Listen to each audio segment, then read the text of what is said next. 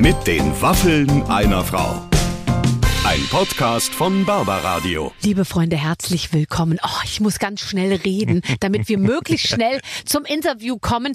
Clemens und ich Ja. sind begeistert von unserem heutigen Gesprächspartner Jenke Jeder- von Wilsdorf. Jeder, jeder Mann will irgendwie so, so ein bisschen sein wie der, oder? So ein bisschen Jenke-Experiment steckt doch auch in dir, Clemens. Ja, total. Ich meine, er erzählt einfach, also er erzählt ganz viel von seiner Promi-Reitturnier-Phobie ähm, über ähm, Ayahuasca. Ich wusste vorher gar nicht, was das war. Wirklich nicht? Ayahuasca machen alle Besserverdienten, Ja. die sozusagen So, im Hier Frage und Jetzt Barbara. mit allem durch sind.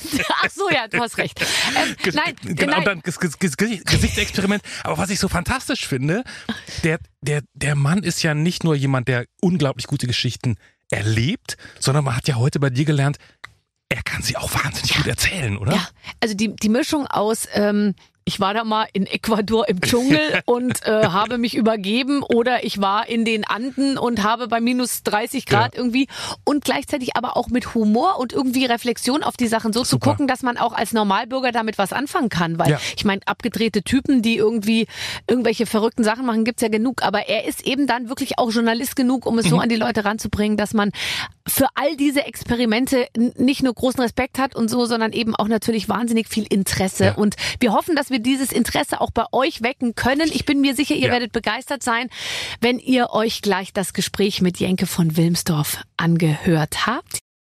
Jetzt geht's los mit den Waffeln einer Frau. Bitte sehr. So, liebe Freunde, ach, ich bin heute echt ein bisschen aufgeregt und mit mir alle hier in der Redaktion, weil alle sind große Fans. Heute bei mir in der Show Jenke von Wilmsdorf. Oh, ich freue mich sehr. Vielen Dank für die Einladung. Ich dachte mir ja schon bei dem Namen, du könntest auch irgendwie auf dem Pferd hier reinreiten. Ja, ich äh, würde es auch tun, hätte ich nicht ein absolutes Pferdetrauma, über das wir später noch sprechen können. Wirklich katastrophale Geschichte. Ich sage nur Pony, Promi-Rennen und äh, in Köln-Weidenpesche und ich bange um mein Leben. Kannst Egal, du, kannst du jetzt Geschichte. gerne schon mal erzählen, ehrlich gesagt. Warum später? Ich will sie jetzt hören, die Geschichte. Also ich bin als kleiner Junge, da war ich sieben. Ich wollte unbedingt mit meiner Mutter in Holland äh, auf dem Pferd durchs Dorf reiten. Also ich nicht mit meiner Mutter zusammen, sondern ich wollte auf dem Pferd reiten. So, und da gab es halt so ein großes holländisches Pferd mit so Puschelfüßen. Und meine Mutter meinte immer nur, glaubst du nicht, das ist ein bisschen zu groß für dich? Da war ich so sechs, sieben Jahre alt. Ich sagte, nein, ich will da hoch. Und so, dann bin ich rauf und der Mann, der dieses Pferd an der, man nennt es nicht Leine, wie nennt man es? Zaumzeug und dann die Schnur dran. Äh, Halfter. Ach, was, was weiß ich. Also an dieser Schnur, Leine. halt. Also die Schnur, Ja. an der Leine. Ja. An der Pferdeleine, so, so heißt Ja. es Pferdeleine. Ähm, der hatte schon keinen Bock mehr, weil er den ganzen Tag Ja, irgendwie klar. kleine Kinder auf diesem Pferd durchs Dorf geführt hat. So, und, und dann gab der dem Pferd einen Klaps, um früher Feierabend zu machen. Und dann bin ich von dem Pferd runtergerutscht und mit meinen kleinen weißen Gummistiefeln im Steigbügel hängen geblieben. Und da wirklich mit dem Kopf über das Kopfsteinpflaster von Ammeland gezogen worden. Und seitdem, da war ich, wie gesagt, ein kleiner Junge, bin ich nie wieder auf dem Pferd gestiegen. Bis zu dem Tag, als der Kölner Kinderschutzbund mich anrief und gefragt hat, ob ich nicht für einen wohltätigen Zweck an dem Promi-Pony-Pferderennen Okay. teilnehmen würde. Ja. da habe ich gesagt, Ponys?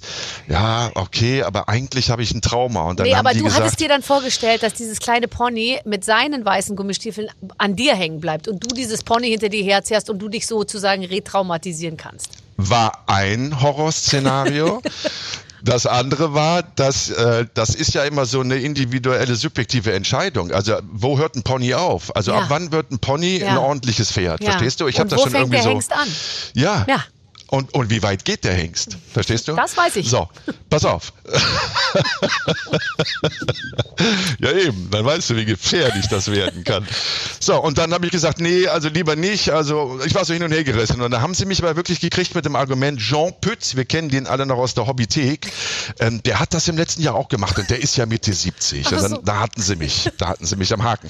Und dann bin ich hin und da waren sechs, sieben wirklich professionelle Reiterinnen. Es waren komischerweise nur Frauen äh, Reiterinnen und die haben sich all die vorhandenen Ponys geschnappt und was blieb übrig? Ja. Ein Pferd mit einem Stockmaß von 7,20 Meter. Und das war genau das, was ich ja vorher schon im Urin hatte, verstehst du? Und dann war ich auf diesem großen Pferd, weil ich es nicht abblasen wollte im letzten Moment. Und ähm, dann ist dieses Pferd da abgegangen und ich habe wirklich gedacht, ich breche mir das Genick. Ich kann es Es ist gut ausgegangen. verstehen. Ich habe Platz vier gemacht, vier Ja. von sieben. Äh, also das Pferd. Ich habe hab mich nur noch in die Pferde gekrallt und habe irgendwie gesagt, komm, Und lass hast an die uns Kinder gedacht, hingehen. an die vielen Kinder, Ja, zu ja. zugunsten ja, der vielen, ja. vielen armen Kinder. Aber jetzt ist doch die Frage, was treibt dich? Also was treibt dich dann? Waren es jetzt wirklich die armen Kinder oder ist es dann der Ehrgeiz? Komm, sind nur Frauen, die, die Nee. da, das kriege ich hin? Oder ist es auch so? Bei dir habe ich auch das Gefühl, es muss, wenn es nicht wehtut, dann weißt du, dann stehst du auch nicht auf morgens. Ja, Ich finde das schon schön, wenn es ein bisschen weh tut. Mhm. Ähm, aber das ging in dem Fall echt nur um die Ponys. Ich hätte das nie im Leben gemacht, wenn es für was anderes gewesen wäre. Äh, Und nicht um die Ponys, um die Kinder. Ja. also es ging, du hast ein weiches Herz. Ja, also und wenn etwas Sinn macht und wenn es, wenn irgendjemand einen Nutzen daraus ziehen kann, dann, dann hast du mich am Haken. Und Ehrgeiz ist bei mir wirklich, das fehlt mir. Ne, guck, ich war jetzt vor geraumer Zeit bei Schlag den Star und das ist ja, da- das geht schon los mit der Promo. Dann heißt, ja, du musst so kämpferisch und ich bin der Sieger und ich mach dich bla. Das kann ich nicht. Das Naja, aber du interessiert gegen mich nicht. Ich Bülent Ceylan, da kriegt man ja auch ehrlich gesagt Muttergefühle, wenn der vor einem steht. Da kannst du dich ja nicht hinstellen und Ja, eben. Und wie so, ja, eben. So mal. Ja. Aber das haben die sich gewünscht. Und da habe ich gesagt, nee, ich bin nicht so wettbewerbs. Ich habe mal, weißt du, ich habe eine Geschichte mal gemacht, das war äh, arktischer Zehnkampf. Das liegt jetzt zehn Jahre zurück. Da musste wirklich zehn absolut sinnlose Dinge in der Arktis machen, Ja. bei extrem fiesen Temperaturen. Und alle sind so, so, so, so wettbewerbsgeil und wollen unbedingt gewinnen. Und ich bin da durch einen Schneesturm mit meinen Langlaufskiern und habe immer nur gedacht, ist das hier schön? Ja, fahrt doch alle. Ich will die Landschaft genießen. Wer weiß, wenn ich wieder hier bin, weißt du? Ich bin, ich habe keinen Ehrgeiz, irgendwie der Beste zu sein. Ah, das mich, ist mich interessant. kickt so dieses Abenteuer Okay. und das Besondere und was noch keiner gemacht hat und was ein bisschen weh tut, aber trotz alledem mich überleben lässt. Das, das kickt mich. Mhm. Ja, ich habe die Erfahrung gemacht, häufig übrigens äh, mit Männern, dass die, die sich selber so ein bisschen, also das klingt jetzt hart, aber die sich selber so ein bisschen hassen, ja, die so sagen, dieser Scheißkörper und der muss funktionieren und ich trete den jetzt. so. Und das sind so die, die sich dann in Marathon und Triathlon, die machen das alles. Ich persönlich habe diese Veranlagung gar nicht. Ich liebe mich. Ich liebe alles. Und ich gucke meinen Körper an und ich denke mir, du blöder Körper, müsstest eigentlich jetzt total leiden und bewegt werden. Und dann denke ich mir, ich habe mich so gern. Ich lege mich aufs Sofa. Und ich glaube, Ähnlich handhabe ich das auch. ja, Ja, ja. wirklich? Ja, ich dachte, ja, du hast natürlich. vielleicht noch so ein bisschen mehr so Selbsthass in dir, der dich dann noch weiter treibt. Ich habe gar keine, nee, Selbsthass. Natürlich habe ich mir immer wieder die Frage gestellt, warum suche ich das Extreme? Ne? Also warum mache ich nicht äh, irgendwelche schönen Reisereportagen, die ich auch gemacht habe?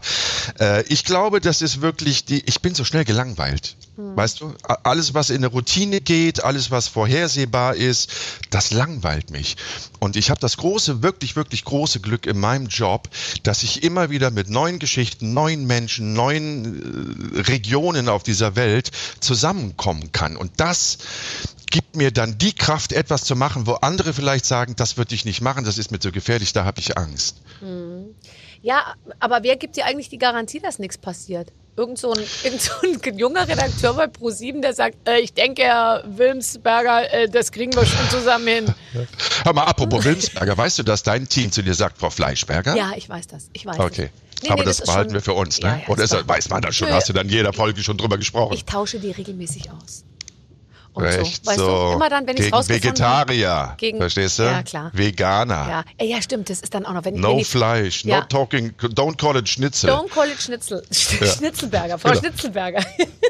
So, wie war die Frage nochmal? Äh, keine Ahnung. Nein, ähm, äh, warte. Äh, doch, ja, das, auf wen verlässt du dich eigentlich, Ah, wenn ja, du genau. so Sachen machst? Weil äh, ehrlich gesagt, du hast ja nicht nur Glück damit, dass die dir so tolle Aufgaben übergeben, sondern die haben ja auch alle tierisch Glück mit dir, dass, dass sie einen gefunden haben, der es wirklich macht, ja? Ja. Weil du machst ja das, wo Joko und Klaas wahrscheinlich dann sagen, nee, das ist uns zu hart. Also, Aber die machen andere Extreme. Die weiß. lassen sich da halt einen Arsch zutackern oder einen Donut unter die Stirn implantieren. Das also ich, auf die meisten Ideen komme ich ja selber. Also ich habe so einen ganz kleinen Kern, Mhm. ne, so, so vier, fünf Leutchen und wir lassen uns die ganzen Sachen einfallen und haben halt das große Glück, dass der Sender das genauso interessant und spannend findet wie wir. So, von daher habe ich, was die Recherche angeht, schon mal ein, ein absolutes Vertrauen meiner Redaktion gegenüber.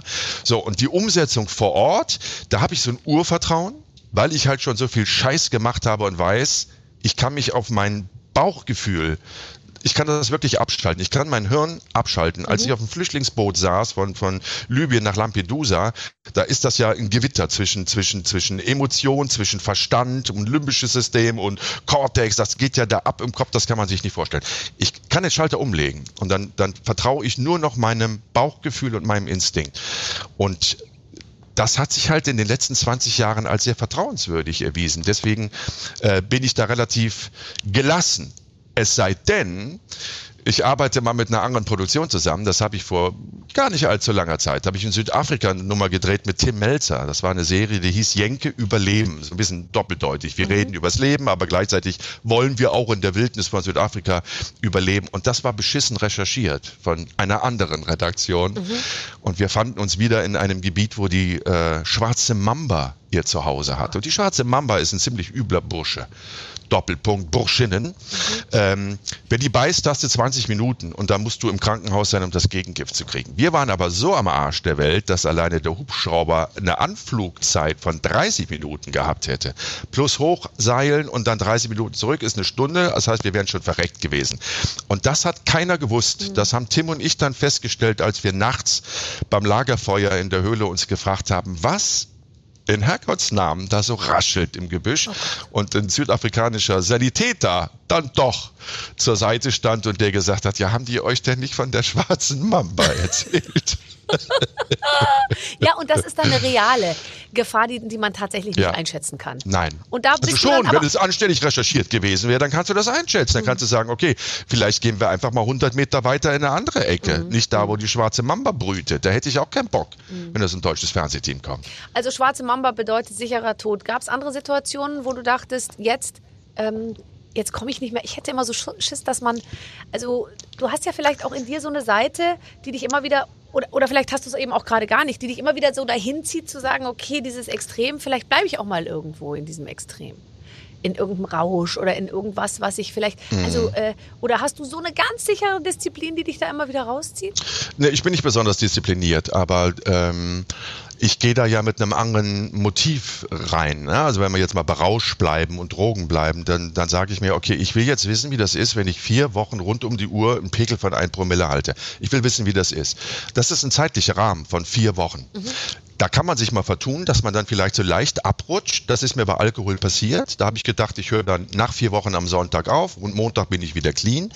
Das war ein Irrtum. Da war ich dann wirklich in so einer Zwischenphase zwischen, also ich habe kein, kein, kein, kein, kein Schliss mehr auf Alkohol, aber ich bin auch nicht abhängig. Ich war in der Gewöhnung. Ich musste drei Monate wirklich runterfahren, die tägliche Alkoholdose. Ach so, wirklich? Wie abtrainieren? Ja, ja klar, du musst Weil sonst runter. wäre was passiert? Da, es ist was passiert. Ich bin nachmittags nervös geworden. Ich habe dann um drei Uhr habe ich da so gesessen mit dem, mit dem Glas und gesagt, so, ihr könnt mich alle mal gerne haben, ich will jetzt mein Gin Tonic. Ja, aber das Experiment ist vorbei. Ja, scheißegal, ich will mein Gin Tonic jetzt, sonst werde ich übel launig. Das hat doch damit gar nichts zu tun. Ja. ja, ja. Aber es war das einzige Mal. Alle anderen Drogen, die ich jetzt genommen habe, wie LSD, Ecstasy, Speed, Ayahuasca oder was auch immer, das hat kein Abhängigkeitspotenzial, wenn du psychisch einigermaßen bei dir bist. Und das bin ich ja, behaupte zumindest ich. Ich kenne einige Menschen äh, hier in Berlin, die sehr häufig bei Gucci einkaufen, die, äh, glaube ich, sehr viel Langeweile haben und im Kopf relativ viel Leere. Die machen regelmäßig Ayahuasca. Kannst hm. du mir bitte, weil du es gerade angesprochen hast, einmal kurz erzählen, ähm, für, für Interessierte vielleicht, die es gerade hören, was passiert mit einem, wenn man Ayahuasca macht? Also, pass auf, Ayahuasca. Man kommt dem lieben Gott näher, habe ich gehört. Du kommst dem näher, dem du näher kommen willst. Okay. Du machst bei Ayahuasca, du gehst in einen Ayahuasca-Trip ja. immer mit einer Frage.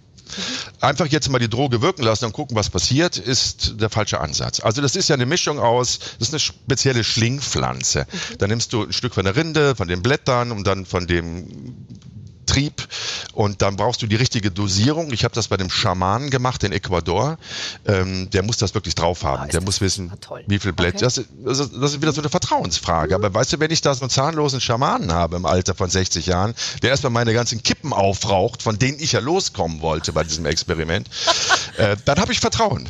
Weißt du, das schafft Vertrauen. Und dann hat er das gebraut und dann muss das 24 Stunden ziehen und dann hast du so eine übel riechende, übel schmeckende braune Plörre. So, und dann macht man das ja in der Dunkelheit, es werden Kerl, es wird eine, eine, eine, Atmosphäre geschaffen, die dich entspannt, dann spielt er da ein bisschen auf seiner Panflöte rum. Gut, bist du so, nochmal kurz verkrampft, aber dann irgendwann hört er auf genau. und dann geht's aber auch los. so, und dann merkst du aber auch, dass das Zeug langsam, genau, alle fünf, alle fünf Finger, Kölner Fußgängerzone. Ähm, und dann, dann fragt er dich, was ist dein Thema, was willst du wissen? Mhm. So, und jetzt hatte in ich mich Sprache natürlich. fragt er dich das, der Schamane mit Der dem, hat das jetzt in? Ecuadorianisch, also Spanisch mhm. mit ecuadorianischem Akzent auf seiner Panflöte gepfiffen. Ich glaube, er hat es noch gar nicht äh, so richtig formuliert, aber wir haben natürlich immer Stringer vor Ort, Leute, mhm die mich erstmal in den Urwald reinführen, die wissen, wo es lang geht und die dann auch die Sprache beherrschen, weil du hast teilweise innerhalb von einem Radius von fünf Kilometern schon wieder eine andere Dialekt, Okay, den keiner verstehe. versteht. Brauchst immer jemanden aus der Region. Der mich reingeführt hat, der Stringer, war der Enkel von dem zahnlosen Schamanen mit der Panflöte. So, und der Enkel hat aber schon ein iPhone, ein iPhone 11 Der und wusste, Enkel wo es hatte- lang geht. Genau. Und, und die neuesten äh, Jordan-Schuhe. Das ist kein Witz, wirklich. So ist das. So ist das wirklich. Ja, ja. okay. Hammer, Hammer, Hammer. In nur zwei Generationen. Oder? Ja, ja. Wahnsinn. Aber das ist mir auch in Malaysia passiert, auf dem Boot, bei den letzten Seenomaden der Welt, die nichts haben, noch nicht mal das Wort Neid kennen und plötzlich ziehen die ein iPhone aus der Tasche Ja. und ich so, nee, hör doch auf. Oder Papua-Neuguinea. Ach komm, wir schweifen ab. Also, pass auf.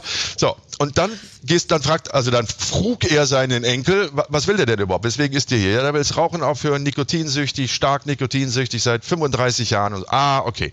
So, dann gibt er dir zu verstehen, dass du genau mit dieser Frage auf deine Reise gehst. Warum bin ich süchtig, in meinem Fall nikotinsüchtig und wie werde ich das los? So, mir hatte äh, äh, der Kameramann, der dabei war, also war mein Bruder und noch ein zweiter Kameramann, der hatte mir erzählt, ich habe das auch schon mal gemacht, das ist so geil. Ayahuasca ist so geil.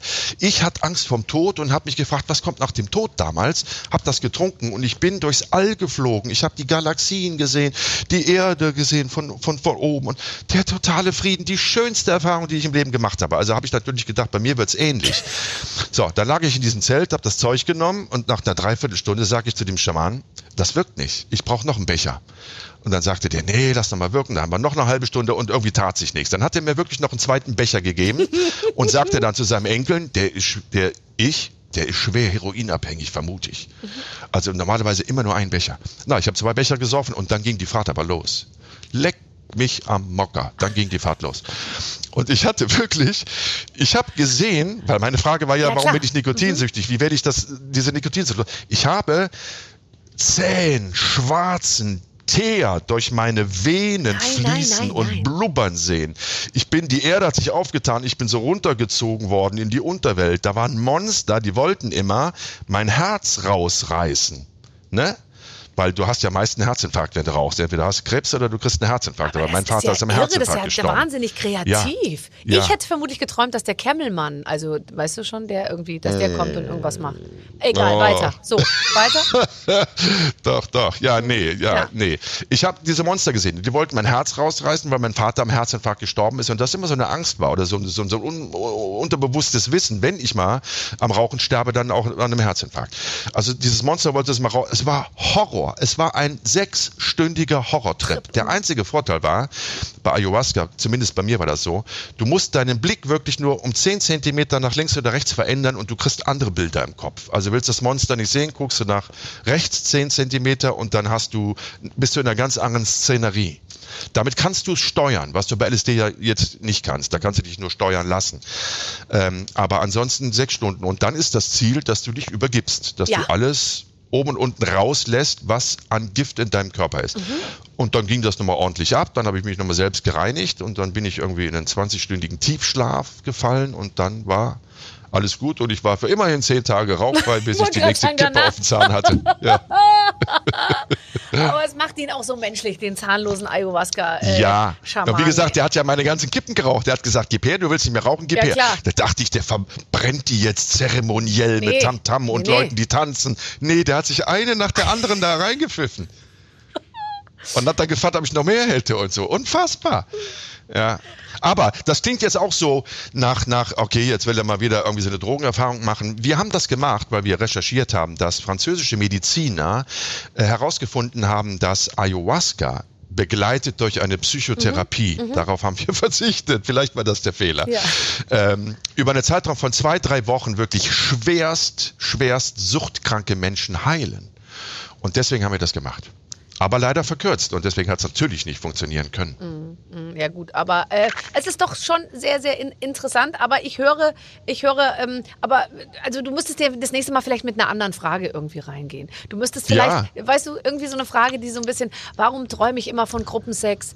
Oder ähm, ähm, ähm, Das ist nicht schlecht. Weißt du, das hatte ich, weißt du, ich soll hatte ich lieber mit Blondinen oder mit dunkelhaarigen Frauen ja, abgeben? oder beides gleich. Oder beides Gruppensex, jede gleichzeitig, Farbe. weißt du? Muss beim Gruppensex jede Haarfarbe vertreten Qualitäten sein? Zum Welche Beispiel, würde mir fehlen? Frage, mit ja. der du in das Zelt gehst. Oh Mann, warum haben wir nicht vorher gesprochen? Du? Ja, ja, ja, ja. Du musst es einfach, das kannst du alles steuern. Und dann Ich hatte was, ich hatte was ähnliches bei dir hier, bei meinen ganzen Gesichts-OPs da, ne? Ja. Da sagte mir der Anästhesist, oh, ich beneide sie so ein bisschen, weil sie kriegen ja gleich Propofol und bei Propofol oh, Propofol kriegen ist 99 Prozent. erzähl mal, erzähl du erst mal. Erzähl, was nee, war? also ich, ich, ich habe das gehabt letztens bei einer Darmspiegelung und lag da und dachte mir, geil, es ist jetzt halb 10 Uhr morgens und ich krieg jetzt dieses Zeug und die dann haben dann immer so, so auf mich eingeredet, so ich soll keine Angst haben. Ich so, ich habe überhaupt keine Angst, ich find's so toll, jetzt um halb 10 zu wissen, ich kann jetzt zwei Stunden pennen, ich muss nicht irgendwie äh, irgendwas zu Hause machen, ich muss niemanden Ja. abholen, ich muss nichts kochen, und irgendjemand kümmert hier. sich noch um meinen Darm. Ja, ist doch fantastisch. fantastisch. So, jetzt Großartig. Aber hattest du keine sexuellen Träume? Also warst du Ach richtig so. weggeballert? Ähm, ja. Oder nur so ein bisschen? So Ja. ein klein, kleines, kleines Ich Gläschen? habe im Umfeld von Medizin häufig sexuelle äh, Träume, die ich aber, die habe ich mir sauber abtrainiert über die letzten zwei Jahre, wo natürlich jeder mit so einer scheiß OP-Maske rumgelaufen ist. Aber früher war ich da schon mal leicht in Stimmung. Ja, aber das wäre ja zum Beispiel auch eine Ayahuasca-Frage. Warum habe ich so viele sexuelle Träume? Ja. Punkt, Punkt. Einfach nur Punkt. Einfach nur Punkt. So, pass auf. Jetzt Ja. lag ich da und da sagte der Anästhesist, ich beneide Sie ein bisschen um Ihre Dosis Propofol, Ja. weil Sie werden jetzt richtig schöne sexuelle Träume Nein, kriegen. Ja, und dann habe ich auch gesagt, ach ja, dann ist doch gut, dann ist doch gut. So, und dann habe ich nur gedacht, ah, das ist ja jetzt auch blöd, wenn du da jetzt irgendwie bei der sechs Stunden OP mit einer Latte liegst, das ist ja auch doof, hast ja nur dieses OP-Händchen an. So, egal. Auf jeden Fall nach dieser sechs Stunden OP wollte ich wissen, äh, habe ich mich benommen, war alles okay, habe ich irgendwas gesagt. Mhm. Die Kamera lief ja die ganze Zeit. Ne? Und dann sagten die, ja, das erste, was du gesagt hast, als du Das erste, was du gesagt hast, war, hat Angela Merkel schon angerufen? Da kommt einiges durcheinander. Oh, oh Gott, Ja. wie pervers. Angela Merkel Ja. sich schon gemeldet? Ja. Sie soll bitte reinkommen. Oh Ja. Gott, ja, Janke, da sitzt einiges sehr, sehr tief bei dir. Das sehe ich schon. Mhm. Aber schau, in deinem aktuellen, äh, demnächst anzuguckenden Versuch, da finde ich, hast du es ja mal relativ ruhig angehen lassen. Wobei, ähm, vielleicht auch nicht, kannst du mir erzählen, du hast versucht, aufs Konsumieren zu verzichten, was, Ja. glaube ich, einfacher klingt, als es am Ende ist. Ja, das ist ja das, guck mal, das ist das Spannende an diesen Experimenten. Mal knallt es, dann gibt's Drogen oder eine Gesichts-OP und dann wird es mal wieder ein, ruhigeres Thema. Ich glaube, also wir, wir sind der Meinung, dass genau diese Mischung, die wir ja jetzt seit 21 Experimenten so machen, äh, dafür sorgt, dass die Leute sich dann auch die ruhigeren Themen angucken, ne? wie was Demenz, äh, Altersarmut oder, oder im Hospiz, als ich ins Hospiz gezogen bin. All diese Sachen, wo du ja immer erst so ein bisschen Widerstand selber auch hast Mhm. als Zuschauer, dich mit solchen Themen auseinanderzusetzen, die können wir immer verpacken in den Themen, die dann wirklich ein bisschen größer und wilder sind. Konsum klingt auf den ersten Blick oder auf, auf, auf, aufs erste Hinhören so ein bisschen, ja gut, okay, wa- was soll das? Aber ich bin echt ein Konsumjunkie. Ich kaufe viel zu viel. Ich bin in Situationen, wo, wenn der, der Typ von hier dem großen Versandhandel bei mir klingelt, ich teilweise nicht mehr weiß, was ich überhaupt bestellt habe. Und wenn ich das, kennst du das? Ja klar, ich hatte letztens Ja. ein Riesenpaket da stehen und ich war ganz sicher, da ist das Schwimmbad drin, das Aufblasbare, was Ja. ich für die Geburtstagsfeier brauchte. Ja. Ja. Und äh, dann habe ich das am Morgen der Geburtstagsfeier aufgemacht, als alles schon fertig war. Und dann waren da Kissen, Decken und Handtücher drin. Die hatte ich auch bestellt, das hatte ich total vergessen. Das Schwimmbad war natürlich nicht da. Ja, genau. Und so, so ging es mir relativ oft. Das- Das war teilweise so extrem, dass ich gesagt habe, was ist denn das für ein Plunder? Das brauche ich doch gar nicht, das habe ich doch gar nicht bestellt. Dann habe ich nachgeguckt, doch, habe ich bestellt, irgendwann im Rausch in der Badewanne, ich weiß es nicht. So, und da- das ist so der, der, der, der erste Punkt gewesen, wo ich gemerkt habe, ich, oder wo ich mich gefragt habe, bin ich der Einzige, dem es so geht? Offenbar nicht, wie wir gerade erfahren haben, aber ähm, ich konsumiere einfach zu viel und, und Dinge, die ich nicht brauche, die ich schön finde, aber dann irgendwie sammle und horte und wir haben das alles mal so ein bisschen durchgezählt und kommen da alleine auf mehrere hundert Jeans und da stellt man sich natürlich die Frage, warum und was macht das mit unserem Planeten? Die was du macht es? hast. Ja, das ist schon gewaltig. Das ist schon gewaltig. Und ehrlich gesagt, auf den Fotos sieht es so aus, als hättest du immer die gleiche an. Ist auch so. Ist auch so. Ich, ich habe fünf, eigentlich nur klar. fünf Teile, die tausche ich immer aus und Ja, wasche klar. dann, weil ich sie auch 20-fach habe. Und der Rest ist Aber- einfach nur da. Ja, ja, ja. ich weiß. ja. Ist, ich habe so viele bei der Inventur meines Hausstandes, so viele Sachen entdeckt, da war noch das Preisschild dran. Die habe ich nicht ein einziges Mal angehabt. So, und dann habe ich gesagt, okay, die Bude ist so voll, jetzt muss ich, irgendjemand muss da mal Ordnung reinbringen. Und dann haben wir wirklich Inventur gemacht und haben das durchzählen lassen, wie viele Gegenstände ich in der Wohnung habe. Und das ist erschreckend hoch gewesen. Und dann habe ich mich äh, reduziert, massiv reduziert auf knapp 100 Teile und damit habe ich dann wochenlang gelebt, um zu gucken, was fehlt wirklich und dann gleichzeitig diese Parallelgeschichten erzählt. Was macht es mit unserer Umwelt? Wie ist das auch mit dieser geplanten Obsolenz? Ne? Dieses, dieses, ist das ein Gerücht, dass Firmen Dinge extra so bauen, dass die nach einer gewissen Zeit kaputt gehen und nicht repariert werden können, damit die Leute neue Sachen kaufen? Sowas. Was ist mit Retouren? Werden die wirklich alle vernichtet? Also wir haben wirklich sehr viele erschreckende und schockierende ähm, Dinge recherchiert und, und dokumentiert, die mich dann im Endeffekt jetzt auch zu der zu einer neuen Haltung bringen. Das habe ich nach jedem Experiment habe ich immer eine neue Haltung und äh, auch jetzt bin ich da schon sehr viel bewusster. Ich liebe es immer noch zu shoppen und schöne Dinge zu, zu sammeln und zu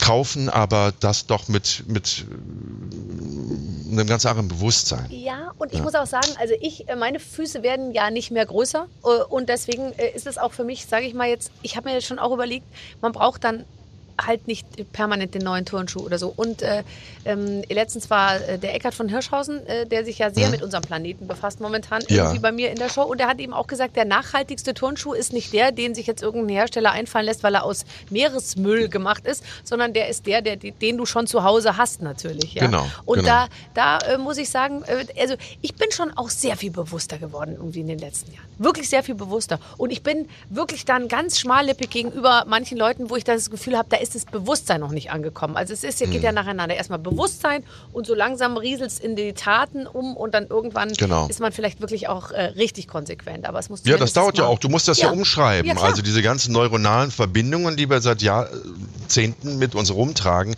die müssen halt überschrieben werden. Und das ist halt nur durch eine, eine Wiederholung. Manche sagen, du musst es 35 Mal wiederholen, manche mal 60, bis es eine Gewohnheit wird und akzeptiert wird. Klar. Ich meine, das hat sich auch alles verändert. Weißt du, die Zeiten haben sich verändert. Also natürlich gab es Zeiten in den 50er Jahren, wo alle geil auf Konsum waren, weil sie halt aus, aus Jahren des Darbens und des Verzichtens und des Hungerns kamen. Verständlich, aber heute, es hat sich verändert. Also wir brauchen das nicht mehr. Und wenn man jetzt schon so geil ist, mein Gott, alle, alle paar Wochen einen neuen Turnschuh haben zu wollen, dann soll man den alten weggeben. Dann gibst du den in den Second-Hand-Laden, in den Sozialkaufhaus, du verkaufst ihn auf dem Flohmarkt, du schenkst ihm irgendjemand. Dann ist das ja auch schon wieder okay. Mhm. Weißt du? Mhm. Aber so dieses Horten und Sammeln. Ich hatte 55 Paar Schuhe. Wofür brauche ich 55 Paar Schuhe? Brauche ich nicht. Ja, weil du hast ja weißt wirklich, du? wie du sagst, immer nur die gleichen äh, zwei ja. Paar. An welche 55 Gegenstände, äh, welche 100 Gegenstände äh, hast du denn? Also nicht muss jetzt nicht alle, aber wo, in welchem Bereich, sage ich mal, braucht man dann doch die meisten Sachen? Also Kleidung natürlich? Ja. Genau. Also ich bin zu dem Typen nach, nach, nach in die Schweiz geflogen, der Multimillionär ist, aber gleichzeitig, der nennt sich nicht Minimalist, sondern Essentialist. Der sagt, ich will nur das besitzen, was ich wirklich brauche. Mhm. Und der hat ähm, 55 Teile das ist alles, dein ganzes Hab und Gut. Und ich habe gedacht, das ist mir too much. Von den vielen Tausenden, die ich habe, das ist mir too much und deswegen habe ich so knapp 100. Und ich habe das genommen, wo ich wirklich gedacht habe, das brauche ich. Ich brauche eine Zahnbürste, ich brauche eine Zahncreme, ich brauche einen Suppenteller, ich brauche einen normalen Teller, ich brauche ein Messer, also so diese Haushaltsgegenstände. Und Klamotten habe ich, das war sein Tipp, hauptsächlich schwarz, schwarze T-Shirts, für jeden Tag eins, Socken, für jeden Tag ein paar Socken, Unterhosen und äh, ich glaube zwei Paar Jeans in der Woche. Genau. Äh, und das war es eigentlich. Natürlich ihr Handy und sowas, das brauche ich beruflich, einen Laptop und so. Und so kam ich dann auf knapp 100 Teile. Und habe auch wirklich festgestellt, also war selber da, erschrocken darüber, wie wenig einem fehlt. Je länger das dauerte, desto mehr fehlte mir dann irgendwann mal. Ein Sofa habe ich noch. Sofa, Bett, Kopfkissen, Kühlschrank. Ähm, aber im Endeffekt auf den Großteil kann man wirklich verzichten. Was macht man eigentlich den ganzen Tag? Das ist ja mal interessant. Also wenn all diese Dinge weg sind, ich habe ja sehr viel Vasen, Stehlampen, Lampen. Ich auch. Tischchen. Ach, schöne aus Murano. Oh. Ja ich fahre ja immer überall hin und dann finde ich die Klamotten, die die da herstellen, so toll. Also Klamotten meine ich jetzt ja. allgemein, ne? Ja, klar. Glas oder, oder, oder, oder Porzellan oder was auch immer das ist. Und dann lese ich mich ein, ich arbeite mich intensiv ein in die, in die muranische Glasbläserei, ja. Glasblaskunst. Und dann hole ich mir von den Gebrüdern Ferrani oder sowas, hole ich mir eine kleine Vase und das und das und das. Es ist ja auch ein Respekt den Menschen ja. gegenüber. Weißt ja. jetzt hat er sich da so Mühe gegeben bei seiner Glasbläserei. Will ich ja auch nicht einfach vorbeigehen und sagen, das nee. ist zum Beispiel auch bei mir ein Riesenthema immer, wenn einer Buffet, ja, also Buffet, das ist ja eine reine Respektsache dem Koch gegenüber, ja, dass man ja. sagt, ich probiere das alles. Ja. Ist doch klar. Natürlich, ich sehe ja, das genauso. Ich bin einfach ein sehr, sehr, sehr netter Mensch. Ja. ehrlich gesagt. Finde ich auch. Ach, also finde ich Äh. gut. Also ich habe jetzt gerade so ein Buch gelesen, das heißt Mehr sein, weniger haben oder irgendwie so. Mhm. Äh, Ich bin noch ganz am Anfang. ja, aber irgendwie, klar, es treibt einen um, dieses, äh, dieses, äh, dieses ganze Thema. Ich bin auch noch voll in der Konsumwelt, ähm, äh, an- also mit beiden Beinen. Und ich versuche jetzt vielleicht mal mit dem halben rauszukommen irgendwie. Na guck mal, wir haben doch jetzt auch, wir kommen doch auch wieder aus so einer, aus so einer wirklich angespannten Zeit, ne, mit, mit, mit äh, Lockdown 1, 2, 3 und äh, Sorgen, wie geht das denn jetzt weiter? Da kommt die vierte Welle und die vierhundertste und müssen wir irgendwann ganz zu Hause bleiben und so. Das ist doch, da hat sich doch auch wieder so, ein, so, ein, so, ein, so, eine, so eine Gier nach Leben und nach Haben und nach schönen Sachen und sowas, um irgendwo Freude zu, zu generieren, entwickelt, dass sich das Konsumverhalten natürlich auch verändert hat. Das haben wir auch dokumentiert, ne? Das, ich meine, hast du das mitbekommen? Was Amazon für, ein- alleine für einen Umsatz gemacht hat Ja. während der Pandemie. Und das ist jetzt nur einer, wenn auch der größte, aber nur einer äh, die- dieser, dieser äh, Plattformen oder Handel, äh, äh, weißt du, was ich meine, ne? So, also das zeigt ja, was bei uns los ist. Natürlich haben wir einen ganz großen Hunger nach schönen Sachen und nach Konsum, aber das ist halt eine Milchmädchenrechnung. Das geht nicht auf. Das, das muss man dann schon Ich wieder hinterfragen. Depression, wenn ich mir vorstelle, bei mir der Kühlschrank zu Hause, ja, der hat im, Hm. in der ganzen Tür, hat er kein einziges Fach mehr, weil die sind alle raus, rausgebrochen. Das heißt, da ist nur unten noch so ein ganz Weil der so schwer Ding. beladen war, oder was? Da quetsche ich immer so eine Milchpackung rein, aber die darf auch nicht aufrecht stehen, weil das ist nur ganz flach. Das heißt, die muss ich reinlegen. Und dann äh, und, und so und auch der aus dem die Obstdinger unten ist alles rausgebrochen. Aber irgendwie kriege ich übers Herz hier, weil ich mir keine Ahnung. Und für manches gibt es dann auch keinen Ersatz Zu mehr. schwer beladen. Ja, na klar. Und dann da denke ich mir immer, aber wenn ich diesen Kühlschrank jetzt aussortiere, dann steht dieses zwei Kubikmeter große Teil in unserer Welt rum. Hm. Ja, und dann denke im mir, Fichtenwald. irgendwann schwimmt es dann an Sri Lanka vorbei irgendwie oder so. Ich war nämlich mal auf Sri Lanka, es sind ziemlich viele Kühlschränke, ehrlich gesagt, an mir Und dann wird ir irgendein Journalist von der Bildzeitung wird Da, den dann aufmachen, sieht das Gemüsefach, da liegt eine Gurke drin, das ist von der Schöneberger. Ja, ja, ja, ja, ja, ja, ja, ja, ich weiß, was du Oh meinst. Gott, also das, Nee, äh, das hatte ich ja. auch. Ich hatte so ein Küchengerät, an dem habe ich wirklich gehangen, so eine Küchenmaschine, eine sehr robuste, die aber auch unter dem Verdacht steht, dass die Firma bewusst, alles ist aus Metall, aber das Antriebsrad ist aus Kunststoff. So, und das bröselt halt irgendwann weg. Normalerweise hätte ich gesagt, boah, wie ärgerlich, dann schmeiße ich sie weg und hole mir eine neue. Jetzt bin ich in so einem Repair-Cafés, gibt's bei euch in Berlin auch, gibt's hier in Köln auch. Da hast du irgendwelche Leute, die Spaß daran haben, das auseinanderzuschrauben und zu reparieren. Habe ich gemacht, so eine neue Schnecke für 20 Euro gekauft, alles ist gut. So, dein Kühlschrank, wenn da jetzt nur die Fächer abgebrochen sind, findest du mit Sicherheit irgendwelche Ersatzschubfächer Ja. und Schubladen, solange der noch funktioniert. Wenn der dann irgendwann mal nicht funktioniert, ja, dann musst du den Dann muss ich hin. oh, Dann rufe ich dich nochmal an. Dann rufe ich dich nochmal an, dann sagst du, Du mir, was ich den dann... einfach nachts vor die Tür. Ja, du, da, das, da, äh, In das Köln macht- nehmen die da alles ich mit. nicht die Einzige in Berlin, die das macht. Äh, und gar nicht stellen. Ich glaube, man kann ihn auch aus dem Fenster werfen. Das habe ich auch schon Ja. erlebt. Das Und ich du musst aber schreien, du Arschloch, verpiss dich, komm nie wieder. weißt du? Ich freue mich drauf. Ähm, Ja. So, äh, ich kriege hier schon Zeichen. Ich soll jetzt mit dir das Spiel spielen. Ich habe so viele Fragen. Ich will, ich will natürlich noch mit dir über dein Gesicht sprechen. Was für ein Gesicht. Das war sehr nett, als wir vorhin uns die ersten Sekunden sahen und die, die, äh, die Kameras noch nicht liefen, sagtest du, ich habe mich sehr verändert, seit wir uns das letzte Mal gesehen haben. Sag ich, ja, ich auch. Also, äh, insofern, wir sind hier, wir starten von der gleichen äh, Plattform aus. Lieber Jenke, wir spielen ein Ja. Spiel. Du warst schon Oh, Alkoholiker, drogensüchtig und hast als Frau gelebt. Heute wirst du in die härteste Rolle deines Lebens schlüpfen, nämlich die Rolle. Du bist Bänke von Schöndorf. Für die nächsten Minuten schlüpfst du in Barbaras Haut und musst fühlen und denken wie sie. Beantworte bei diesem Experiment die Fragen, die dir gestellt werden, als wärst du sie. Wir sind gespannt. Die Fragen liegen der Original-Barbara vor. Das stimmt. Ach, ist das toll. Auf welchen Promi bin ich scharf? Auf einen jungen Promi. Wirklich schon wie so Stiflers Mom, die irgendwie völlig verzweifelt nach unten Nee, guckt? nee, ich, hab, ich höre ja deinen Podcast auch immer wieder und ich merke, dass dein, dein der Herz so richtig aufgeht, wenn es junge Musiker sind. Ja. Oder junge Schauspieler. Oh Gott, es klingt schrecklich. Es klingt wirklich schrecklich. Da musst dich nicht schämen. Das ist völlig Okay. in Ordnung.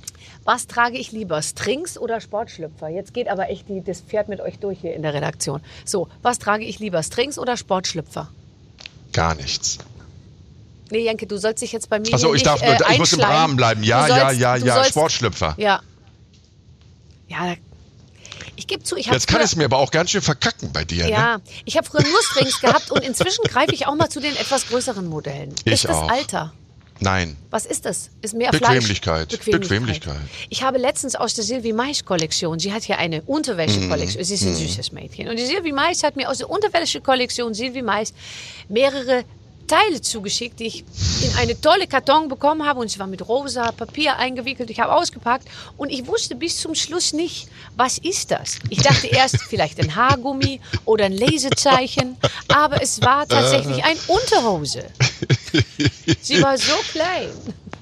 Ich habe ja mal eine Reportage gedreht, Jenke im Land der 250 Kilo Frauen. Hat nichts mit dir zu tun, bitte Nein, versteh mich richtig. Und da war, die hatten eine Party in San Diego abends, dann haben sie Miss Arsch gewählt. 250 Kilo Frauen wählen Miss Arsch im String. Und das war auch so ein Ding, wo du gedacht hast, da passen normalerweise 30 Menschen rein. Das war also wirklich äh, wie so, ein- wie so ein Komoran, so eine Spannweite hatte so ein String. Okay, andere Geschichte. Okay, ja? aber ganz kurz, und was hast du im Land der 250 Kilo Frauen gemacht und was haben die mit dir gemacht? Ähm, ich wollte, äh, ich, ich, ich, ich, ich wollte von denen wissen, Ja. A, wie das geht. Mhm. Also wie, wie, wie schafft man es, 250 Kilo sich anzufuttern? Die meisten sagen ja dann, ach ja, Schilddrüsen, Unterfunktion und sowas. Ne? Mhm. Schwere Knochen. Mhm. Äh, und sind sie wirklich glücklich? Ich, ich, ich, ich hoffe ja immer, dass diese Menschen, die dann sagen, das spielt alles keine Rolle für mich, mein Körper, ich bin wirklich, ich hoffe ja immer, dass das wahr ist. Aber ich habe da halt immer, oder teilweise so ein bisschen Skepsis. Und ich wollte herausfinden, sind die wirklich glücklich, so wie sie sind? Mhm. Nehmen die sich so an, wie sie sind? Wie sind die Einschränkungen in der Gesellschaft? Die müssen ja im Flugzeug in Amerika das Doppelte zahlen, weil sie zwei Sitze brauchen. Mhm. Ist wirklich so. Die brauchen Behindertenschilder im Auto, müssen sie per Gesetz haben, Mhm. weil sie halt so mächtig sind. Und all das habe ich da dokumentiert.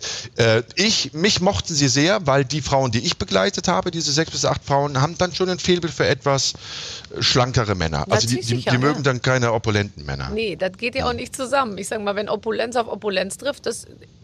Ich bin mal als Schwamm gegangen, sag ich dir, ja. Als, und da habe ich eine Schneeflocke getroffen. Und da kamen wir nicht zusammen. An Fasching. So, ähm, was kommt bei mir auf den Tisch, wenn ich jemanden um den Finger wickeln will? Ja, was? A, B, C, was? Nee, Muss nix ich mir selber was dir jetzt selber einfallen. Du bist ja ich. Wenn du jemanden um den Finger wickeln willst, was kommt bei dir auf den Tisch? Ähm, ich glaube, du würdest dann halt wirklich da, deine Kreativität demonstrieren Mhm. wollen und würdest italienische Antipasti mit einem schönen Fligiante Ja. kredenzen. Ja, das ist ziemlich nah an der Realität. Was ist die Wirklichkeit? Haxe und Sauerkraut oder was? Und Kannst du Sangria. Na, dass der einfach, sage ich mal, zu träge ist, um noch wegzulaufen. ähm, welche Schlagzeile muss ich am häufigsten über mich lesen? Das ist schwierig. Die, ähm, ja, wahrscheinlich so das Super-Vibe äh, die Allzweckwaffe. schlägt wieder zu. Die Allzweckwaffe. Allzweckwaffe. Jetzt macht sie auch noch, verstehen Sie, Spaß. Ja, ja. Kriegt die denn gar nicht genug? Muss Ja, die ja. aus jedem Loch gucken? Ja. Sowas wahrscheinlich. Äh, sehr schön, aber übrigens tatsächlich Umschreibung meiner Person häufig aus dem militärischen Bereich. Sexbombe, Allzweckwaffe, Spaßkracher, ähm, äh, gute Laune-Rakete und diese Sachen. Also äh, lustig. Es, offensichtlich haben die Leute doch ein bisschen, bisschen Schiss vor mir. Ja, na, ja, irgendwas strahlst du aus. So eine, so eine leichte Dominanz. Ähm, ähm, wonach bin ich süchtig? Ich glaube, dass du wirklich süchtig bist, deine Kreativität umzusetzen und damit erfolgreich zu sein. Und dafür von den Menschen, auch Frauen, geliebt zu werden. Vor allem Frauen, ehrlich gesagt. Also Mhm. da kannst du inzwischen mit der Lupe suchen, bis du noch irgendeinen Mann findest. Und wenn, dann sind es nur Söhne, die sagen, meine Mutter findet sie so toll. Äh, mich Das habe ich auch. Das habe ich auch. Das Aber- sind mittlerweile schon die Enkel. Ja, aber, aber jetzt mal Ja, ehrlich, ja. du hast, glaube ich, ähm, du hast eine krasse Popularität. Also jeder findet dich toll. Hier in der Redaktion haben alle gesagt, nein, der ist so toll, der ist so toll. Hoffentlich ist der Ach, nett. schön. Ich wäre so enttäuscht, wenn der doof ist. Sag ich, der Mhm. ist auf keinen Fall doof. Aber du hast eine Popularität, glaube ich, ähm, im Gegensatz, sage ich jetzt mal, zu Günther Jauch. Die Leute kommen zu dir und wollen mit dir reden die ganze Zeit, oder? Mhm. Ja. Das ist, das ist wirklich großartig. Ich glaube, das ist, das ist der, dem Genre geschuldet. Ne? Also Günther Jauch identifizieren sich natürlich auch ganz viele Leute, weil Günther Jauch so, so herrlich typisch deutsch ist und das aber trotzdem immer wieder bricht durch einen Humor, den man nicht erwartet, durch eine Intelligenz, von der man mittlerweile weiß. Aber das ist ja so, wenn ich das mal ganz schnell zusammenfassen muss, so ein bisschen so das, was die Leute an Günther, Günther Jauch so schätzen. Bei mir schätzen die Leute, zumindest bekomme ich das immer wieder gespiegelt, meine Authentizität. Die mögen mich als Typen einfach und dass ich irgendwie keine Scheu habe, mich zum Klops zu machen, mich lächerlich zu machen, äh, die Kontrolle zu verlieren und heulend da bei einem LSD-Experiment durch den Wald laufe und das dokumentieren lasse. Ich glaube, diese Authentizität und dieses, dieses Nahe und ich habe wirklich, wirklich, wirklich das große Glück, dass ähm, 99,9 Prozent der Menschen, die mich ansprechen oder anschreiben, mir nette Dinge sagen und wie sehr sie meine Arbeit schätzen und sich dafür entschuldigen, dass sie mich ansprechen, wo ich dann sage, ich bin doch froh, ich höre doch von Ihnen nur Nettes und Liebes, dass ja. Sie meine Arbeit schätzen. Das ist doch total schön. Wieso sollte ich das jetzt als unangenehm empfinden, dass Sie mich ansprechen? Ja, weil der Promi und der Promi, bei dem war das so, der war total gemein und so. Nee, habe ich kein Verständnis für. Verstehe ich total. Äh, du sagst, du bist beim LSD-Experiment Wein durch den Wald gelaufen. Ja. Wie viel muss auch geschnitten werden, weil es einfach zu krass ist? Gibt es auch so Sachen, wo du sagst, das muss ich das kann ich, können wir so nicht senden, weil es einfach zu krass? Ähm, es, sagen wir mal so, äh, wir verfremden nichts. Manchmal ist die Szene noch sehr viel länger mhm. und wir müssen uns dann entscheiden, geben wir dieser Szene mehr Gewicht und dafür muss einer andere rausfliegen aus Zeitgründen oder reduzieren wir das ein bisschen, weil es ist das rübergekommen, wir haben das rübergebracht, was wir rüberbringen wollten äh, und konzentrieren uns noch auf was anderes. Es wird aber nie etwas verfremdet. Bei LSD war es ganz zum Schluss, da hatte ich aber noch so Restmengen im Körper, wo ich so einen abschließenden O-Ton geben wollte. Also so ein Resümee, wo ich sage, so Leute, ich merke, das lässt jetzt langsam nach und ich, und dann habe ich gesagt, das ist schon echt eine interessante Substanz, LSD. Also ich glaube, so in 10, 15 Jahren mache ich das. Und da hat der Sender gesagt, komm, lasst uns das rausnehmen. Das ist eine falsche Message, mhm. ne? zu mhm. sagen, das ist eine interessante ja. Substanz und so. Schlaf doch nochmal eine Nacht drüber. Wenn du drauf bestehst, dann über, diskutieren wir nochmal neu. Und als ich da richtig klar war, habe ich gesagt, natürlich nicht, um Gottes Willen. Ja. So, das ist das Einzige. Äh, bei dem Heulen LSD durch den Wald rennen, da hatte ich ganz einfach, und das ist ja die Gefahr bei so Drogen, die natürlich Momente haben, wo du denkst, oh, das ist jetzt cool. Das wird es ja keiner nehmen ja. wenn es diese Glücksmomente nicht gäbe. Ne? Aber da sah ich in diesem Tripsitter, den ich hatte, der mich wirklich begleitet und gelenkt hat, Trips. auf einmal meinen Sohn. Ja, das äh, und, ne, so eine Mischung aus Babysitter und ja. Tripper, Tripsitter. Ähm, und der war blond und blaue Augen. Mein Sohn ist blond und hat blaue Augen. Nur der Altersunterschied zwischen diesen beiden ist bei 35 Jahren. Ne? Also mein Sohn war 25 und der Typ war 60. Mhm. Knapp. Und ähm, ich sah auf einmal meinen Sohn vor mir stehen, in dem Körper eines 60-Jährigen und gleichzeitig merkte ich, wie diese 35 Jahre auf mein biologisches Alter, also ich Mitte 80, da stand und ich musste nur noch weinen, weil ich gesagt habe, wo sind denn die Jahre geblieben? Ich, du bist mein Sohn, du, was ist denn aus dir geworden? Wo war ich denn? Das hat mich so gecrashed, so gecrashed, dass ich einfach nur noch geheult habe. Ne? Und das bleibt, natürlich bleibt das drinne. Mhm. Ne? Also es wird auch eitle Kollegen geben, die sagen, nee, ich will jetzt nicht, dass die Leute Schwächen sehen. Doch, die Leute sollen meine Schwächen sehen. Na klar, na klar. Drogen, was immer du machst als ja. Thema, verursacht Schaden mhm. und versucht, trau verursacht Trauma, Traumata und, und, und Schmerz und auch für andere Menschen und sowas. Das muss dokumentiert werden, das ist mein Anspruch. Und deswegen das ist, glaube ich, so ein Punkt, das, das spüren die Leute und das, das mögen die Leute. Und deswegen finden viele Leute mich einfach mögen das, was ich mache und mögen mich als Mensch. Ähm, ich äh, ich, ich, äh, ich kann es zu 1000 Prozent nachvollziehen, aber du bist echt über jegliche Grenze gegangen, also mit vielen Sachen, aber natürlich mit deiner Gesichtsoperation. Wir müssen es nochmal ansprechen, weil ich habe mir, wir haben natürlich auch die Fotos vorliegen und so. Was du da gewagt hast letztendlich, ist natürlich. Ähm, hast du dir manchmal hinterher die Frage gestellt, aha, äh, können die es bitte jetzt jeden Abend senden, damit es zumindest irgendwie für mich äh, irgendwie auszahlt? Weil einmal, wie lang ist so eine Sendung dann? Eine, eineinhalb Stunden? 90, ja no, genau. Also eineinhalb Minuten. Stunden und dann ist es gesendet und ja, die Sendung vorbei, Gesicht bleibt. Ähm, mhm. ähm, du kannst es immer noch bei Join gucken, kannst es dir also in der Mediathek da kostenlos äh, anschauen im Loop. Mhm. Ähm, ich habe es mir nur einmal angeschaut. Ja, das ist doch, das ist doch überhaupt eine Reise für mich gewesen, die, äh, wo es immer wieder in unvorhersehbare Richtungen gegangen ist, was meine persönliche Wahrnehmung an, anging. Also ich bin ja nicht damit reingegangen mit, mit dem Ansatz, ich werde jetzt alles ausprobieren, was der Markt zu bieten hat, sondern ich habe mich ja so Schritt für Schritt äh, rangewagt. Ne? Botox, Hyaluron, Vampire Lifting, das waren ja so die ersten Schritte und so. Und dann habe ich aber, und das ist ja das Spannende, das ist ja das, was ganz viele Menschen, die das haben auch machen lassen, vielleicht in einem anderen Ausmaß, aber haben machen lassen, äh, nachempfinden. Irgendwann gefällt dir das, was die da mit dir machen und gefällt dir das, was du im Spiegel siehst. Und dann kriegt das eine Dynamik, äh, von, aus der du nicht so schnell rauskommst. Und ich hatte halt immer nur dieses Jahr 15 Jahre jünger, wie so, ein- so ein Echo im Ohr, was sie sagte. Ne? 15 Jahre kriegen wir hin, kriegen wir hin. So, und da habe ich gedacht, ja okay, jetzt Botox, Hyaluron, Vampire Lifting, das sind schon sieben. Wie geht das denn weiter? Schaffen die das wirklich? Ne? Und deswegen wurde das immer mehr und endete dann im Endeffekt, dass ich alles, alles, alles, was dieser Markt zu bieten hat, habe machen lassen, mit einer einzigen Ausnahme, das große Facelift. Also hier der Schnitt und Nee, die ganze Pelle klar. nach hinten. Ja. Das nicht. Ansonsten hab, gibt es nichts, was du noch machen kannst, was ich nicht habe. Ich habe Tom Cruise Laser, ich habe das Kinn verlängert, ich habe den hier die die, die Jawline habe ich quasi definiert. Ich, alles, alles, alles, alles machen lassen. Und irgendwann wurde es dann wirklich zu viel. Ne? Dann gibt es ja auch so diese Momente, die ich im Film dokumentiere, wo ich sage, ich glaube, das war alles ein ganz großer Fehler. Ich sehe aus wie ein Frosch mit dem Finger im Arsch. Das, das wird nie wieder weggehen, dieses aufgequollene Gesicht. Es ist kein Leben mehr, kein Jenke mehr.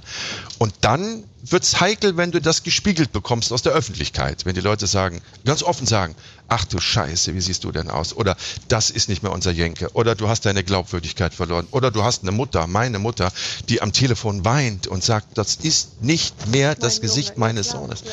Weißt du? Dann kommt das so, dass du denkst, ach du Scheiße. Aber, und das muss ich wirklich vorweg sagen, ich gehe ja nicht naiv in sowas rein. Ich bin ja bestens informiert. Und ich habe, und da sind wir wieder bei der Vertrauensfrage, ich hatte das totale Vertrauen dieser Ärztin gegenüber, die zu mir gesagt hat, wenn du wartest, wenn du sieben, acht, neun, vielleicht ein Jahr wartest, also sieben, acht, neun Monate, ein Jahr, dann wirst du sagen, alles ist top und es war die richtige Entscheidung. Entscheidung. Und genauso ist das gekommen. Natürlich, sie hat sich ja auch auf ein Wagtes eingelassen. Ne? Ich meine, ich, ich, drei Wochen nach der zweiten Operation, ich bin ja zweimal, ne? erste Gesichtshälfte, dann vier Wochen Pause, dann zweite Gesichtshälfte. Und vier Wochen nach der letzten, drei Wochen nach der letzten Operation war die Sendung und war die Live-Sendung, wo ich im Studio saß und mein neues Gesicht das erste Mal präsentiert. Natürlich sah ich unmöglich aus. Unmöglich. Und ähm, ich hatte aber das Vertrauen, das wird. Es wird, es wird, sonst hätte ich das nicht gemacht.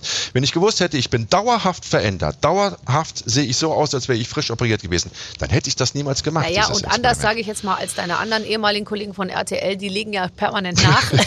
du hast ja dann jetzt, sage ich mal, du hast der Schwerkraft wieder Raum gelassen und hast es im Prinzip sich wieder zurechtsacken lassen, oder? Ja, die Das holt sich doch ihr Terrain Friseur zurück. Kommt. Ja klar, ist die alles Haut wieder da. Ja, guck hier. Ja. Das, das, das kommt wieder, die Falten unter den Augen, so leichte Puffer kommen wieder, das ist alles wieder da.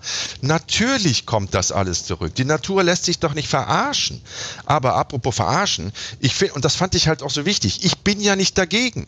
Ich sage doch nicht, Leute, lasst die Finger davon. Um Gottes Willen, das mache ich bei, bei keiner Sache. Ne? Ich, ich möchte das Bewusstsein schärfen und das darüber nachdenken und den Leuten klar machen, es kann auch anders kommen oder es wird sogar ein bisschen anders kommen, als du dir das vorstellst.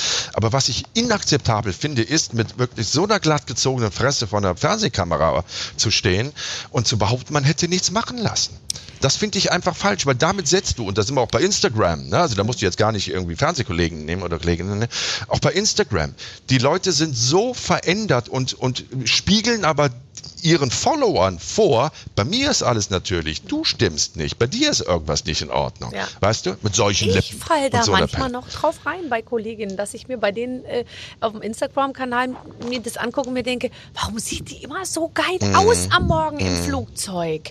Und die ist immer nicht geschminkt und ist immer so, das ist Ja, so ja, natural klar. und alles so, bis ich einmal gesehen Ja, habe, ja. man kann sich diese Apps runterladen und da einmal mit dem Finger so übers Gesicht gehen und dann siehst Genau. du natürlich aus, wie wenn, wie mit einem Weichzeichner, ja. Ja, Dann habe ich das ja. zweimal oder ein, zweimal oder so gemacht und dann dachte ich mir, ne, oh Gott, wenn ich jetzt anfange, das zu machen, dann komme ich ja von dem Trip nie wieder runter. Weil ich meine, Absolut. dann, dann ist die Diskrepanz einfach viel zu groß. Und dann habe ich Absolut. mich total dagegen entschieden und bin auch dagegen. Ich habe letztens gelesen, ich glaube in Norwegen sogar, sollst du auch bei Instagram jetzt extra kennzeichnen müssen, wenn du einen Filter benutzt. Genau, das ist verboten. Ja, ne? Also ja. es wird dann auch für Influencer Ja. werden diese Filter verboten Ja. und alle anderen sollen es kennen. Ja, das ist doch richtig. Ich habe bei dem Experiment so viele äh, junge junge Frauen, sagt man ja dann, äh, kennengelernt, so zwischen 16 und 21 20 und sowas, die hatten alle ein Problem. Das waren hübsche Frauen, ne? Die hatten alle ein Problem. Ja, meine Nase, meine Brüste, meine Lippen, mein alle. Und ich sag, wie, wie kommt ihr darauf? Wer sagt euch das? Eure Mutter, eure Freunde haben das doch nicht gesagt. Nein, aber guckt ihr doch mal bei Insta an,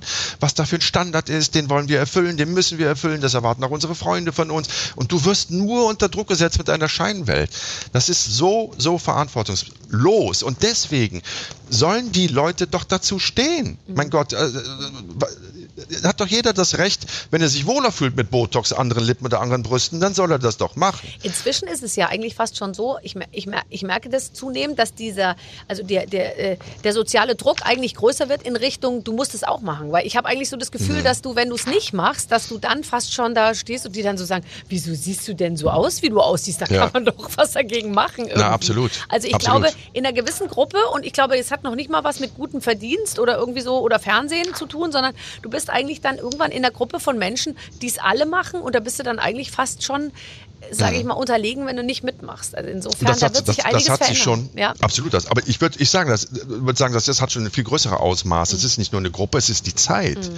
Wir leben in einer Zeit, in der das von Leuten erwartet wird. Für einen Job, du musst frisch. Ich habe ich hab wirklich Leute getroffen, die gesagt haben, oder nein, das war so, pass auf, in Seoul, wo wir eigentlich drehen wollten, in Seoul, weil das, da ist die Schönheitsindustrie gerade ja. absolut führend. Mhm. Und da lassen sich junge Männer wirklich im Gesicht rumoperieren, meistens Jawline und sehr prägnante Kinne basteln, mhm. weil sie sonst den Job nicht kriegen, weil sie nicht entschlossen und entschieden genug aussehen. Also soweit geht das. Den können wir uns nicht mehr entziehen. Und wir gehören noch einer Generation Generation an, wo wir immer gedacht haben, in Würde altern sei irgendwie erstrebenswert. Ja, das ist für uns persönlich auch so, aber das sollte irgendwie nicht zu, wie soll ich mal sagen, das sollte man von Leuten nicht erwarten, dass sie in Würde altern sondern wenn Sie sagen, ich möchte das ein bisschen aufhalten, ein bisschen verzögern, dann sollte das völlig in Ordnung sein. Und ich glaube, äh, auf dem, in dem Zug sitzen wir gerade. Es wird immer normaler, es wird immer akzeptierter auch, in der Gesellschaft. Und wenn du auch, äh, sagen wir jetzt mal, wenn du anfängst mit 30 da schon so ein bisschen was zu machen, dann passieren natürlich bestimmte Sachen äh, äh, tatsächlich nicht. Also wenn du erstmal einen Krater hast, äh, dann brauchst ja. du nichts mehr drunter spritzen, aber wenn du natürlich früh genug anfängst. Ich kenne sehr viele so ähm, Dermatologinnen und so, die sehen natürlich unfassbar aus, ja. Mhm. Aber also, äh, pff, also da, aber weißt du, der, ich, der, mich nervt schon, wenn ich ins Nagelstudio gehen muss. Ich habe, du musst so viel Zeit investieren in dein Gesicht. Wenn ich jetzt zweimal die Woche zur Kosmetik gehen würde, ja. Da, aber wenn ich zur Kosmetik gehe, dann mache ich da schon so einen Stress, weil ich eigentlich keinen Bock habe, da jetzt eine Stunde rumzuliegen mm, und, mm. und so. Ich war letztens im Nagelstudio. Ich habe mir meine, weil jetzt geht's los, da dachte ich mir, ich mach mal schöne Nägel. Ich habe so runtergewirtschaftete Hühnerstahlfinger, ja. Dann bin ich da so hin und dann hat die da so an mir rumgefeilt. Lohnt oder Ecki? Ich so, ja, äh, rund bitte. Und dann hat er die gefeilt und ich, ich habe dir immer die Pfeile aus der Hand ge ich so, darf ich mal bitte? Und habe mir das selber dann, weil mir das nicht schnell genug geht. Ich ja. hätte nicht die Lust, die Zeit zu investieren. Und ich meine, das du hast ja doch da Problem. Stunden um Stunden rumgesessen und hast dir ein Gesicht ja. spritzen lassen. Wir, wir, wir, irgendwann, irgendwann in, in, Jahren, wenn du dann alle anderen durch hast, dann müssen wir nochmal hier so, so ein, äh, eine Folge machen. Da müssen wir über Hühner reden. Ich bin auch so ein Hühnerfan. Ich hatte ja auch Marianne, Gertrud, Hanne und Helga, oh, meine Hühner. So, egal, pass auf. Und ich habe auch im Nagelstudio gearbeitet und habe auch Nägel gefeilt. Das war in dem Experiment Jenke als Frau Frau ab dem Nagelstudio, was für ein Klischee-Scheiß, aber wir haben es halt so gemacht. Und äh, das wurde aber dann knackig, als es hieß, bei uns im Nagelstudio kann man auch Intim-Waxing machen. Gänge, komm mal mit, wir haben da eine Kundin. Und dann lag da wirklich jemand im, im, im String auf der Liege und dann haben die alle erwartet, ich würde Intim-Waxing, jetzt Sugaring, bei ihr machen. Da habe ich gesagt, das könnt ihr vergessen, das mache ich nicht. Ich gucke zu, ich stelle Fragen und so. Und dann stand ich da an der Liege und dann denke ich, was fragst du denn als erstes? Eine Frau, die jetzt nur im String auf einer Liege liegt, warum sie Intim-Sugaring macht. Und dann habe ich gesagt, äh, was, was, machen Sie denn beruflich? Ne? Und da sagte die, ich bin Nutte. Ich sag, ah, ah, okay, deswegen auch das Intim. Ja, die hat mir die Brücke gebaut. Wie wunderbar. So, und dann wurde die geschuggert, weil das wuchs ja. so ein bisschen links und rechts aus dem, aus dem Slip raus. Dann wurde die geschuggert in einer irrsinnigen Geschwindigkeit. Ja. Das ist so ein Klumpen, da zieht man die Haare immer so. Oh. Und irgendwann macht das Flatsch. Und so ein ganzer Büschel von ihrer Intimbehaarung landete auf dem T-Shirt von meinem Kameramann. Oh. Zucker verklebt und blieb dann auch die nächste halbe Stunde da, womit sich der Dreh dann erstmal erledigt hat. So, okay, aber natürlich braucht das viel Energie und braucht das viel Zeit, ähm, wenn du äh, auf dein Äußeres achtest, ja, Ja. per se. Ja. Das geht ja schon mal los bei euch mit Haare waschen, Haare föhnen, Ja. gütiger. Ja. Ich gehe mit nassen Haaren raus und irgendwann legt sich das da schon selbst so zurecht und dann gehe ich dann immer durch und aus die Maus. Aber ähm, das ist ja auch die Verlockung. Ne? Man geht da zum Arzt, ein paar Spritzchen hier und eine halbe Stunde später ist man wieder raus oder zur Darmspiegelung äh, wieder raus und äh, alles sieht anders aus. Ja. Ne? Und das war natürlich bei mir ja auch so. Die ersten Behandlungen, da bin ich ja wirklich rausgegangen und 50 Prozent der Falten waren auf einmal verschwunden. So, aber das ist natürlich auch, das funktioniert auch nicht. Du musst es wieder wie alles im Leben ganzheitlich machen. Du musst dich anders ernähren. Und was ich total spannend finde, ich habe dann einen Arzt kennengelernt in der Praxis, der natürlich das macht, weil das sein Job ist, ne? Schönheitschirurgie, ähm, aber der sich immer mehr konzentriert auf, auf die Wirkung all dieser Therapien durch eine Veränderung der Lebensmittel, durch Supplements, durch Telomere und keine Ahnung was alles. Und er sagt, das hat die gleichen Ergebnisse und es wird die Zukunft sein. In 10 bis 15 Jahren lässt niemand mehr schnibbeln. Da haben wir die Substanzen, die genau dafür sorgen, dass sich die Falten zurückbilden, dass Zähne wieder nachwachsen, dass die Haare wieder ihre natürliche Farbe bekommen. und So, das ist die Zukunft. So wird das kommen. Oh Gott, hoffentlich erleben wir es noch. Natürlich, wir Nicht, sind dass doch wir noch nicht dabei junge sind, wenn ein Küken. bis vierte Mal die Zähne wachsen irgendwie und wir sind nicht mehr, wir können nicht mehr dran teilnehmen. Äh, wer, wer, ähm, äh, bist du ein mühsamer Zeitgenosse? Ich sage jetzt mal als Partner, als Ehemann, äh, als Vater, wenn du dich auf ein Experiment vorbereitest, bist du oder oder wann bist du schlimmer, davor oder danach? Wa- Wahrscheinlich währenddessen. Okay. Währenddessen verlange ich den Menschen in meinem direkten Umfeld schon eine ganze Menge ab. Definitiv. Aber da die mich ja alle seit vielen, vielen Jahren kennen und da ich ja alle sehr umfangreich informiere, außer jetzt beim Schönheitsexperiment meiner Mutter, weil ich sie schon wollte, das 80-jährige Mädchen, da habe ich jetzt nicht allzu viel erzählt, das hat sich dann aber auch als die falsche Entscheidung herausgestellt, wissen die ja, was, was Sache ist. Ne? Die wissen, was Sache ist ähm, und kommen damit zurecht und wissen, dass das eine begrenzte Zeit ist. Aber um die Frage zu beantworten, glaube ich wirklich, die anstrengendste Zeit ist während des Experimentes, aber ich bin ein sehr ähm, wie soll ich sagen, ich bin da schon so empathisch, dass ich mir dann auch überlege, was macht denn das jetzt gerade mit den Menschen in meinem Umfeld und dementsprechend mich dann auch kontrolliere. Okay. Jetzt habe ich aber rausgehört, was du so erzählt hast, dass du eigentlich, du bist jetzt eigentlich nicht der Typ, der die ganze Zeit Action braucht, weil du, du Nee. lebst es ja voll in diesen Experimenten aus Nee. und dann bist du Ja. natürlich den Rest der Zeit eigentlich wahrscheinlich ein sehr normal lebender Mensch, oder? Normal bis Langweilig. langweilig. Ja, ich liebe es, einfach irgendwo blöd rumzuliegen. Ich war die letzten zwei Wochen jetzt im Urlaub. Da kann ich, ich schaffe das wirklich auf der Sonnenliege, äh, also im Schatten jetzt mit dem neuen Face, ähm, stundenlang rumzuliegen. Dann höre ich Musik, höre irgendwelche Podcasts oder, oder lese, dann esse ich was, dann gehe ich mit dem Hund rum, dann freue ich mich über Tiere, die ich auf dem Spaziergang treffe, unterhalte mich mit Schafen und Hühnern. So, weißt du, das, das finde ich geil. Dann komme ich nach Hause und bin erholt. Ich brauche privat überhaupt keine Action. Das hatte ich aber vor den Experimenten auch nicht. Ich war noch nie der Typ, der irgendwie freiwillig mit dem Bungee-Seil irgendwo runtergesprungen bin. Das war ich nie. Sondern ich, ich brauche immer ein Argument, einen Grund, eine, eine Relevanz brauche ich immer. Dann mache ich sowas. Ja. Und, Aber privat ganz anders. und ein Zuschauer und ein Zuhörer motiviert einen ja auch. Du hast mal Radio, warst du mal Radiomoderator? Ja, ich habe 300 Sendungen von Das Nachtcafé und 100, knapp 100 Sendungen von Heartbeat, die Single Show. Beides moderiert. Bei Radio NRW äh, habe ich 300 Sendungen, äh, das Nachtcafé, immer von Mitternacht bis 5 Uhr. Das war der beste Job. Zu dem Zeitpunkt war ich noch Schauspieler, habe tagsüber Theater gespielt. Oder wenn ich das Glück hatte, ein Engagement zu hatten, äh, haben. Aber es gab auch Zeiten, da hatte ich kein Engagement und dann habe ich Radio halt immer mehr gemacht, drei, viermal die Woche. Und das war so gut bezahlt, dass ich unseren Sohn, der damals auf die Welt kam, dann quasi tagsüber betreuen konnte. Ne? Und dann nachts gearbeitet habe, Radio gemacht habe. Genau, das, war habe ich sehr, sehr damals gerne gemacht. Bezahlt. Hört ihr das? Total. Das hat sich alles total geändert. Ich weiß, das hat sich alles verändert. Aber Inzwischen damals ist war es das ein bisschen, echt dass man zum Selbstkostenpreis, also weißt du, bei Ja. eigener Anreise mit Oder man sagt, ich bleibe zu. Hause, na gar nicht mehr anreisen. Man Nee. sagt, ich bleibe zu Hause, komm, Wir ich baue bauen eine dir da was Kamera in den auf. Schrank, Barbara. Ja, Mach dir keine ja. Sorgen. Ja, genau. Also äh, toll. Aber das ist. Ja, hab äh, ich gemacht, Und die Radio, Single-Show. Heartbeat, die Single-Show, da hast du äh, äh, Paare. Paare verkuppelt. Verkuppelt. Genau. Ja. Das war so aus der Region, das war für den Sender in Aachen. Also die erste Sendung war Nordrhein-Westfalen weit. Radio NRW, die hatten 52 Stationen, die das Programm dann quasi übernommen haben. Äh, und bei Antenne AC, genau, da habe ich Hardbeat die Single Show jeden Sonntag 20 bis 24 Uhr.